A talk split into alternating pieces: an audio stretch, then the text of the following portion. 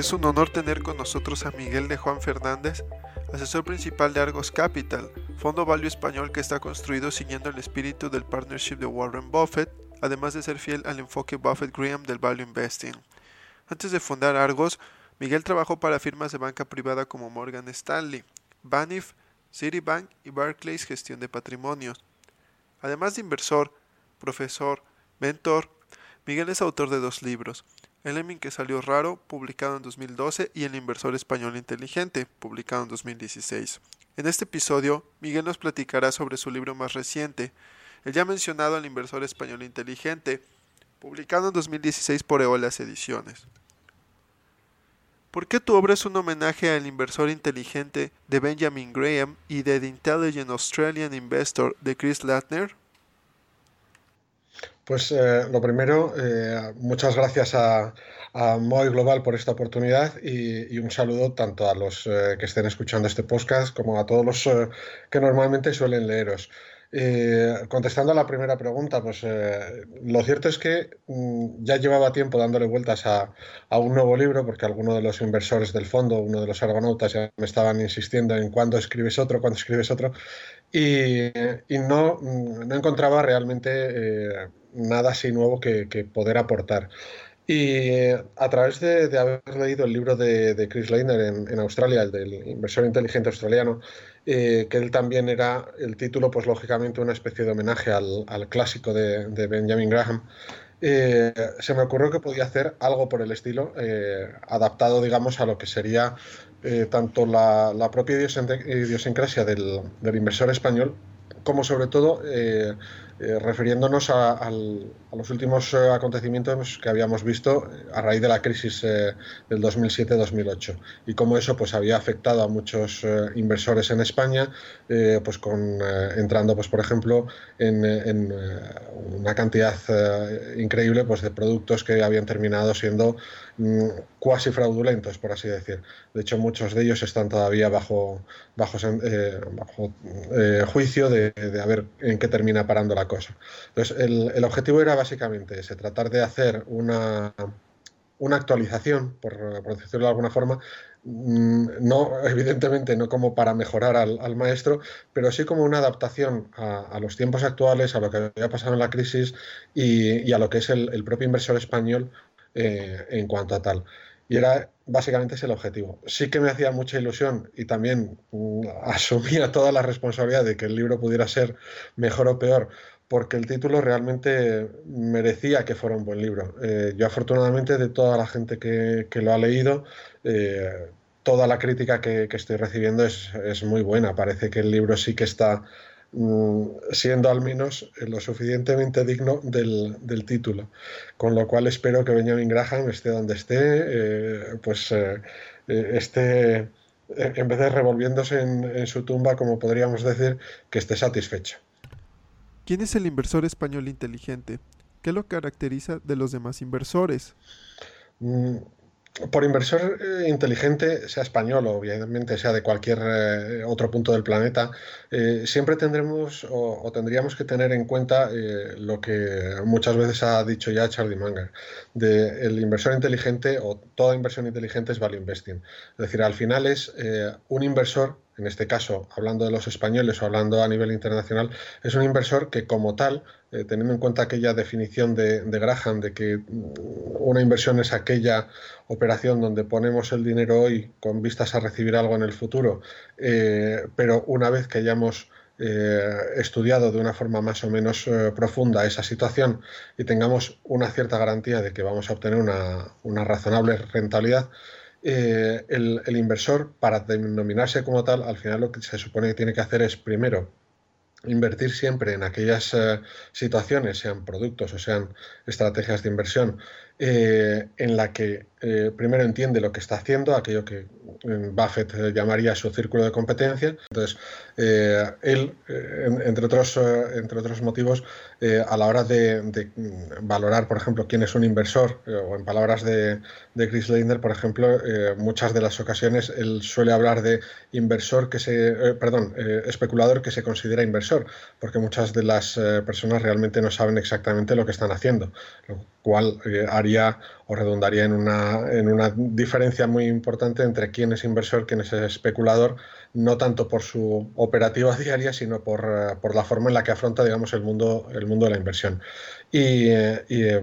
a lo que íbamos con respecto a lo de las tres palabras principales que Buffett decía de margen de seguridad, que él insiste en que son las tres palabras más importantes a la hora de inversión, las segundas, es decir, la, la, la cuarta, quinta y sexta palabra más importantes desde mi punto de vista sería lo que él muchas veces ha denominado de, círculo de competencia. Eh, básicamente porque no puedes eh, si, eh, analizar o valorar con, cierto grado de, de, veracidad una situación, una determinada empresa, si está fuera de tu círculo de competencia. Y una vez que lo has valorado, es cuando ya finalmente puedes decidir si, si, el valor al que has llegado pues te ofrece un margen de seguridad o no. Entonces, el problema muchas veces con, eh, con los inversores, o como decía eh, Leiner, con los, inversores, los especuladores que se consideran inversores a sí mismos, es eh, que muchas veces no sabemos lo que estamos haciendo. Muchas veces simplemente tendemos a, pues estas compañías están subiendo, vamos y compramos porque el mercado está alcista,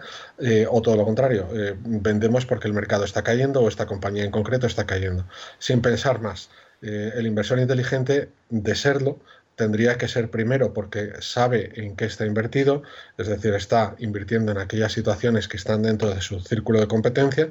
Quizás no necesariamente a través de que sepa analizar una compañía en concreto, pero a lo mejor sí es capaz de entender pues, eh, cómo funcionan los fondos de inversión o cómo funciona la renta variable en general. Y, puede eh, eh, mantener la calma cuando una situación de mercado, pues por ejemplo, en vez de ser alcista, se transforma en una situación de pánico más o menos puntual si es alguien que sabe cómo funcionan ese tipo de productos, puede mantener esa calma, puede ser lo suficientemente paciente y lo suficientemente inteligente como para decir, ahora es buen momento para seguir invirtiendo más. En cambio, cuando estamos hablando directamente de, inversores en los que eh, están eh, haciendo apuestas eh, fuera de su círculo de competencia, pues imaginaros en mi caso que yo me pusiera pues a invertir en una compañía de la cual soy incapaz de analizar, pues del tipo de software o del tipo de desarrollo biotecnológico. Pues a lo mejor la operación me sale bien, a lo mejor ganamos dinero, pero ahí no estaría haciendo una inversión, en, eh, digamos, siguiendo el parámetro de, Graham, estaría haciendo una, especulación que sencillamente hemos tenido suerte y ha salido bien. Si, si al contrario es una compañía en la que eh, sí puedo analizarla, puedo valorarla, pero resulta que compro sin margen de seguridad, estoy comprando, pues imaginaros billetes de 100 dólares a, a 120 a lo mejor soy capaz de venderla a 150 y obtener una plusvalía, pero eso simplemente es eh, no, no sería o no se consideraría una inversión, sino que la tendríamos que considerar también otra especulación afortunada.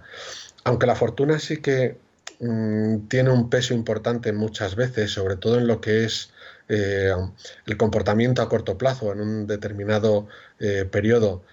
sobre la rentabilidad de la cartera o la rentabilidad que podamos generar a más menos plazo, esa fortuna realmente no debe ser algo que nos sobre lo que debamos eh, basar nuestras decisiones. Tenemos que basarnos, como Graham decía, en que nuestro razonamiento y nuestros hechos sean correctos. Otra cosa ya es cuando el mercado te da la razón a veces pues la da lo suficientemente pronto y mm, resulta que eres un genio y en otras ocasiones eh, no te la da y es más, te termina desengañando. Pero, pero al final es, un poco lo que, lo que tienes que valorar. Eh, insistiendo sobre el tema de qué puede diferenciar a los eh, inversores inteligentes de, Suena, un poco pedante a lo mejor el, tema de la inteligencia, pero mm, podríamos decirlo de otra forma como los inversores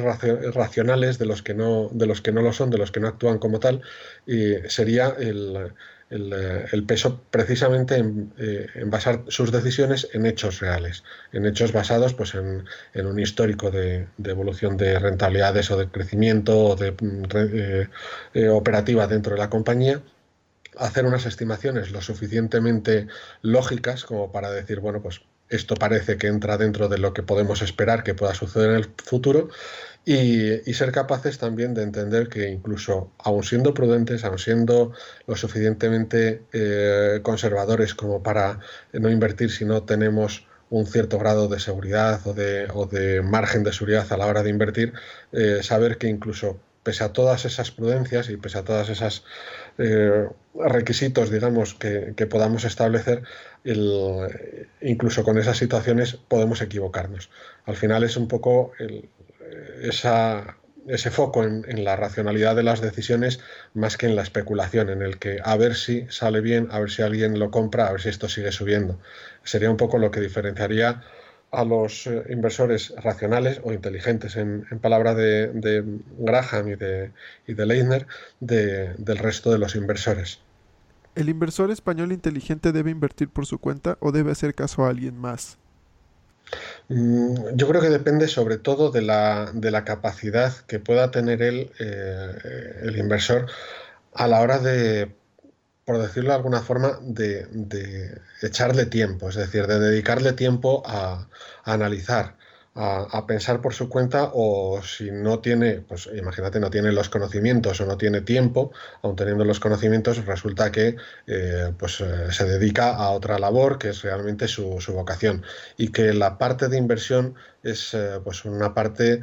que le supone pues o un hobby o que le supone un, simplemente una responsabilidad extra sobre su patrimonio. En función de uno u otro, eh, podría o no podría, eh, digamos, decantarse hacia un, hacia un lado o a otro. Es decir, eh, Graham separaba, y yo en el libro lo separo también, entre el inversor defensivo y el inversor, él lo llamaba agresivo, o, emprendedor. el, la diferencia básicamente eh, no era tanto por capacidad intelectual de, la persona en cuestión, sino por eh, la capacidad de horas o de tiempo de dedicación al, mundo de la inversión. Si realmente tú mm, te encuentras en una situación en la que puedes eh, echarle pues muchas horas al día a la hora de leer, de comprender, de estudiar, de analizar diferentes compañías, y tener paciencia eh, para, dedicarte a ello y, eh, e ir invirtiendo poco a poco, eh, al final deberías decantarte por no pedir eh, consejos a otras a otra persona, es decir, no, no ceder tu patrimonio para que te lo gestione otra persona, sino sencillamente tratar de, guiarte por ti mismo, por tus propios razonamientos, tus propios eh, descubrimientos de una u otra compañía. Sí es cierto que puedes, lógicamente, mirar lo que otros inversores están haciendo, aprender de ellos, eh, porque aquí realmente aprendemos todos. Charlie Munger hablando de Charlie Munger, perdón, hablando de, de, Warren Buffett, una de las cosas que dice es que es una máquina de aprender. Eh, en, este caso, Buffett, que es eh, una persona ya mayor, eh, si es una máquina de aprender, nosotros no nos queda a todos los demás más que seguir su ejemplo y tratar de aprender todo lo posible. Si eres, en cambio, una persona que, como digo, pues tu trabajo real, tu vocación real es, es otra, pues eres abogado o eres médico o eres un empleado de una gasolinera y, disfrutas en, en, tu trabajo, no tienes a lo mejor tiempo o no le quieres dedicar ese tiempo a, lo que es la formación en cuanto a, analizar compañías, en cuanto a leerte pues los, eh, las memorias anuales de, cada una de ellas y, prefieres o te es más cómodo delegar. En ese sentido, es donde estaría, digamos, la diferencia. Mm, Buffett ha dicho muchas veces, y, Charlie Munger también lo ha, comentado, dice, no es, eh, invertir no es, eh, no es complicado, no es fácil, pero no es complicado. No es una situación, eh, como dice también muchas veces, en la que eh, necesites un, nivel de, coeficiente intelectual más o menos avanzado, en el que necesites un conocimiento en matemáticas de, muy superior, digamos, a, lo que sería una matemática básica. Realmente no es, no es tan complicado, pero, pero sí que es complicado. En ese, sentido, en es en lo que no es fácil, es el aguantar eh, digamos, las situaciones en las que el mercado te está diciendo que estás totalmente equivocado. Entonces, cuando eres una persona en la que no eres capaz de asumir ese vía carácter, eh, asumir esos eh, golpes bajos del mercado, pues posiblemente sí sea la mejor opción el dejar que tu patrimonio te lo, te lo gestione otra, otra persona, otro profesional, con mejor o peor acierto, pero es preferible que esos eh, vaivenes del, mercado, pues lo sufra, digamos, en, primera, en primer lugar otra, otra persona que a lo mejor por su carácter, sea porque es más paciente, porque tiene más experiencia o porque está eh, viendo eso de forma continua, pues está más capacitado para soportar ese tipo de eh, hoy el mercado me da la razón, mañana me la quita, hoy soy un genio, mañana soy bobo perdido. Entonces, al final vendría a ser un poco esa la, la situación, la, la diferencia. Eh, si somos capaces de echarle tiempo, de ponerle ganas y de aguantar ese tipo de situaciones, es preferible eh, que gestionemos nosotros mismos nuestro patrimonio. En, mi caso, por ejemplo, yo venía gestionando el patrimonio de los inversores ya en la época de, banca privada y al final el proceso de montar el, fondo de inversión, el Argos, eh, fue básicamente porque estos clientes querían que yo siguiera gestionándoles el patrimonio. En su caso se dedican a otras cosas, algunos de ellos pues son jubilados y aunque puedan tener más o menos conocimientos eh, a nivel de contabilidad, a nivel de cómo funciona el mercado, mm, realmente no es eh, su dedicación, prefieren dedicarlo a otra cosa. En mi caso es todo lo contrario, a mí me encanta este trabajo, me encanta, eh, siempre vi el mundo de las empresas como un mundo pues muy de aventura, la, aventura de los tiempos modernos, en vez de coger un barco e irnos a descubrir nuevos, nuevas costas, pues lo que hacemos es descubrir nuevos, nuevas empresas, nuevas situaciones y a ser posible encontrar aquellas en las que el valor de la compañía pues no esté bien valorado por el mercado y nos ofrezca esa posibilidad de comprarlas por menos de lo que vale. Miguel, muchas gracias por compartir las ideas y conocimientos que te llevaron a escribir este maravilloso libro, que cualquier inversor hispano inteligente debe tener en su biblioteca. Esperamos tenerte de vuelta muy pronto. Muchas gracias a vosotros y la verdad es que ha sido un placer. Desde 2017, The Manual of Ideas, ahora MOI Global, está expandiéndose al mercado hispanohablante. MOI Global en español ofrece contenido para inversores hispanos inteligentes. Para conocer más, visita www.moiglobal.com diagonal español.